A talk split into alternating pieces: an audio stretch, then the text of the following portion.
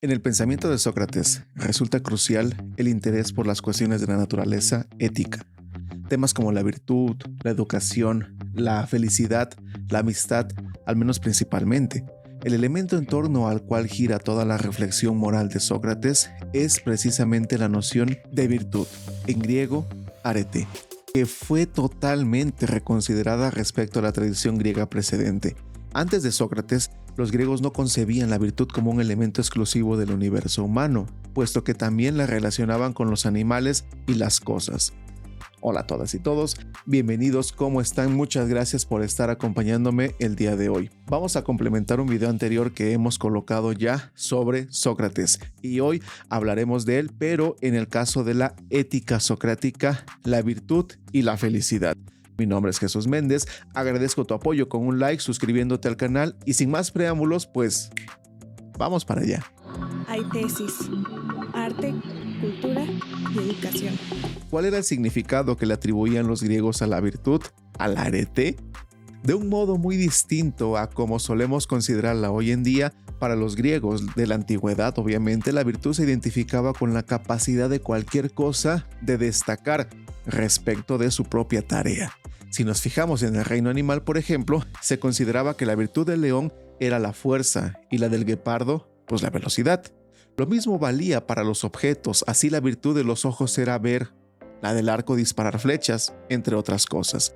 En lo que concierne al ámbito humano, la virtud solía identificarse con el valor militar, con la capacidad de combatir con valentía, con el vigor físico. Significaba destacar en la entereza, en la apostura física, en el honor, este era el concepto de virtud que había caracterizado, por ejemplo, a los héroes de los poemas homéricos.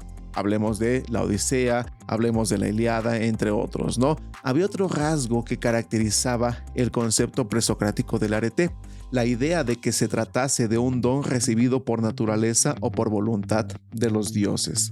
También en este caso fueron los sofistas que, por aquí voy a dejar un link en donde hablo acerca de ellos, fueron los primeros en preguntarse de una forma nueva por el significado de la virtud, con un interés específico por el ámbito humano. Se empezó a concebir la virtud como un valor per se. Sin embargo, puede que su aportación más relevante fuera el hecho de considerar la arete no como algo que solo se podía obtener por concesión divina, sino que los hombres podían cultivar y conquistar aunque fuese con trabajo y esfuerzo. En este cambio radical de perspectiva es evidente que la educación, la paideia griega, habría desempeñado un papel esencial. Si la virtud ya no era un don, entonces podía ser enseñada y aprendida. Sócrates se introdujo en la nueva estela trazada por los sofistas, aunque también en este caso fue más allá que sus predecesores. De hecho, los sofistas no habían logrado esbozar un significado claro de virtud habían dejado sin respuesta las preguntas del tipo ¿cuáles son los comportamientos y los objetivos que hacen a un hombre efectivamente virtuoso? ¿Qué significa cultivar la virtud en la práctica? Por este motivo, Sócrates dio lugar a un auténtico punto de inflexión ético. No solo consideraba que la virtud pudiese enseñarse, como ya habían anticipado los sofistas, sino que la interpretó como una cualidad exclusivamente interior, esta interioridad, según Sócrates, atañía a dos aspectos pues totalmente distintos. Por un lado, creía que la virtud no tenía en absoluto nada que ver con la apostura física, con la fuerza, ni de formas más generales con determinadas características corporales. De esto encontramos una confirmación en el texto del diálogo del banquete, donde Platón hace pronunciar a Alcibiades las siguientes palabras respecto a Sócrates.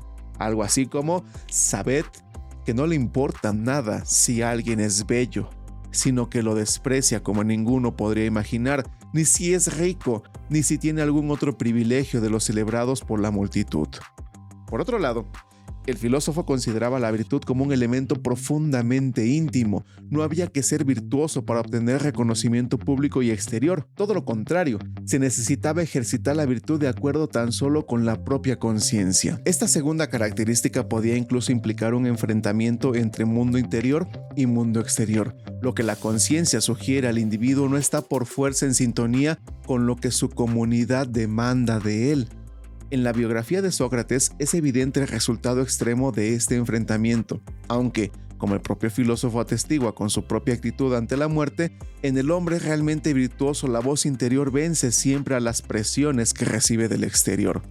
Destacar como hombre significaba para Sócrates destacar en el arte del buen vivir, del comportarse bien. Pero ¿qué quería decir exactamente con esto? Como hemos visto con anterioridad, Sócrates reconocía que la capacidad de pensar, de reflexionar, era la principal característica de los seres humanos. En consecuencia, comportarse de forma virtuosa debía consistir en desplegar al máximo esta posibilidad. Razón y virtud eran concebidas como si estuviesen unidas indisolublemente. Por este motivo, para describir la ética socrática se utiliza por lo general la expresión racionalismo moral.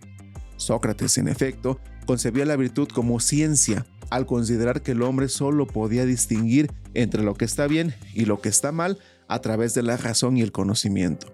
Asumir, pues tal punto de vista implicaba inevitablemente una serie de consecuencias. En primer lugar, hacía posible que Sócrates justificase el hecho de que la virtud pudiese ser enseñada o aprendida. Sin efecto, la virtud es conocimiento, entonces cualquiera que lo desee puede aproximarse a ella y cultivarla. La virtud ya no se concebía como un don divino reservado pues tan solo a unos pocos hombres elegidos por los dioses. Al contrario, estaba potencialmente abierta a todos. En ese sentido, la virtud de Sócrates es democrática. Además, la visión moral de Sócrates casaba a la perfección con su enfoque general sobre la reflexión filosófica. Al igual que la verdad, también el bien y el mal tenían que ser definidos mediante un debate público y racional. La acción moral debía emanar del razonamiento y no basarse en códigos ya escritos o revelados. El racionalismo moral conlleva una segunda consecuencia fundamental. Si el conocimiento conducía a la virtud, es decir, a la capacidad de distinguir el bien del mal y de optar consecuentemente por el primero, la ignorancia, por el contrario, llevaba al vicio. Para Sócrates, ningún hombre habría podido actuar con maldad por voluntad propia. Quien cometía una acción malvada o injusta lo hacía solo porque ignoraba cuál era el verdadero bien.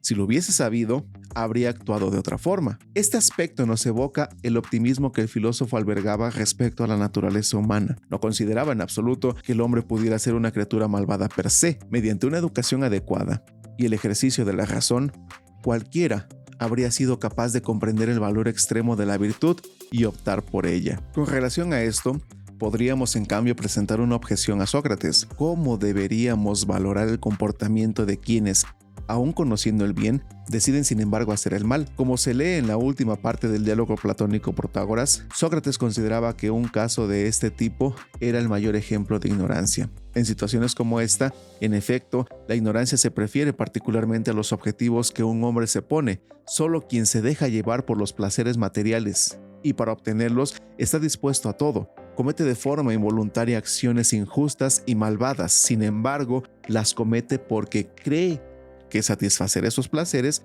lo hará feliz, ignorando así la verdadera naturaleza de la felicidad. Si supiese en qué consiste la verdadera felicidad, la pondría como fin de sus acciones y por consiguiente evitaría hacer el mal. Esta respuesta nos permite pasar a analizar con más detalle la noción socrática de felicidad, otro aspecto central de la ética del filósofo.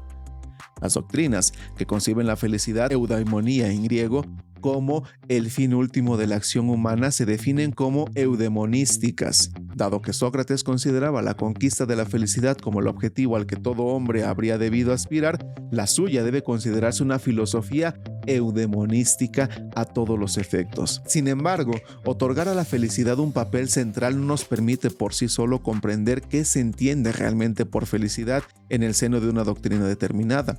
En la historia de la filosofía muchas doctrinas han situado en el centro la felicidad, aunque entendiéndola como cosas muy distintas. ¿Qué es, por tanto, la felicidad para Sócrates? Para el filósofo la felicidad no consistía en la posesión de bienes materiales, ni en la búsqueda del placer, por el contrario, se refería a la vida interior de los hombres y la identificaba con el perfeccionamiento moral de la propia alma.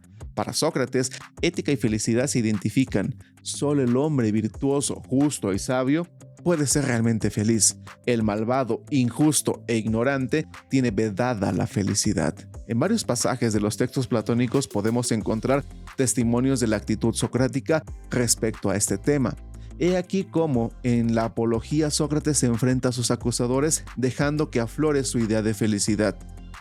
Sí, por otra parte digo que el mayor bien para un hombre es precisamente este, tener conversaciones cada día acerca de la virtud y de los otros temas de los que vosotros me habéis oído dialogar cuando me examinaba a mí mismo y a otros, y si digo que una vida sin examen no tiene objeto vivirla para el hombre, ¿me creeréis aún menos? Para Sócrates, la felicidad no dependía ni de la satisfacción inmediata del placer ni de la posesión de riquezas o de cosas materiales en general. Ya en la época, cualquier concepción similar de la felicidad iba totalmente a contracorriente y resultaba difícilmente comprensible para el ciudadano promedio. La identificación de la felicidad con el ejercicio de la virtud instaba inevitablemente a Sócrates a defender una tesis posterior, la idea de que es mejor sufrir el mal que cometerlo. Sí, en efecto, solo el virtuoso es feliz de verdad. El hombre sabio estará dispuesto a todo con tal de practicar la virtud, incluso a aceptar ser víctima de una injusticia. Del mismo modo, el hombre virtuoso rehuirá siempre, también en situaciones límite, cometer acciones malvadas que conduzcan en última instancia a su infelicidad. Cabe recordar que Sócrates puso en práctica, pues, en primera persona esta convicción personal al aceptar la condena de sus acusadores. Si bien en este caso resulta apropiado llamar la atención sobre un detalle, Sócrates pensaba que la felicidad y la virtud eran lo mismo, y de forma más particular que la virtud consistía en el ejercicio de la razón. En el caso de su condena a muerte, no obstante, vemos que Sócrates aceptó sin críticas las leyes de la ciudad que precisamente le condujeron a su propia muerte. Desde un punto de vista interior, el hombre virtuoso es por tanto aquel que se perfecciona mediante la reflexión compartida. Desde un punto de vista exterior, en cambio, el hombre virtuoso es aquel que respeta las leyes de su comunidad, aunque esas leyes vayan en contra de su propio interés. Respecto a ambos significados de virtud, Sócrates fue coherente consigo mismo hasta el final. La ética socrática dista en ciertos aspectos de nuestro sentir como personas modernas. Tras numerosos debates sobre los tres principios socráticos, la virtud como ciencia, la idea de que no se actúa voluntariamente por el mal y de que es preferible aceptar la injusticia a cometerla, los estudiosos los han definido como paradojas socráticas. De hecho, la perspectiva socrática nos puede parecer incompleta respecto a ciertos aspectos. Consideremos, por ejemplo, la tesis de la virtud como ciencia. La crítica ha hecho hincapié precisamente sobre el hecho de que para Sócrates la acción moral sea una acción exclusivamente racional, donde la voluntad no desempeña papel alguno. Conocer el bien es sin duda una condición necesaria para actuar de manera ética, pero no es suficiente, hace falta elegir hacer el bien. Y esto es un acto de voluntad, que no depende de la actitud racional. Con relación a esto, al filósofo se le acusa, por tanto, de intelectualismo ético, aunque no debe confundirse con el racionalismo moral, es decir, de reducir toda la acción moral únicamente al acto del saber. En cualquier caso, hay que enmarcar la revolución de Sócrates en el intento de encontrar fundamentos éticos que ya no se, pues se basaban en la aceptación de los usos y costumbres heredados por la tradición, sin pasar por el tamiz de la crítica. Igual que los presocráticos querían reconducir el estudio de la naturaleza hacia la razón, Sócrates pretendía seguir el mismo recorrido, pero en la esfera de lo humano. No obstante, la sensación que experimentamos es la de encontrarnos frente a un cambio de tendencia ético que ha quedado incompleto. Se pueden adelantar también algunas consideraciones respecto al segundo y al tercer principio. En el primero de estos dos casos, la actitud de Sócrates podría parecer casi inocente, ¿Es realmente posible que no se diese cuenta de que los hombres con bastante frecuencia deciden actuar de forma malvada e injusta? Sus mismas vivencias personales deberían habérselo confirmado, pero como ya se ha dicho, Sócrates no era una persona ingenua, y su reflexión hay que interpretarla teniendo en cuenta un nivel más profundo. La evidencia de la maldad humana solo demuestra la ignorancia respecto del verdadero bien.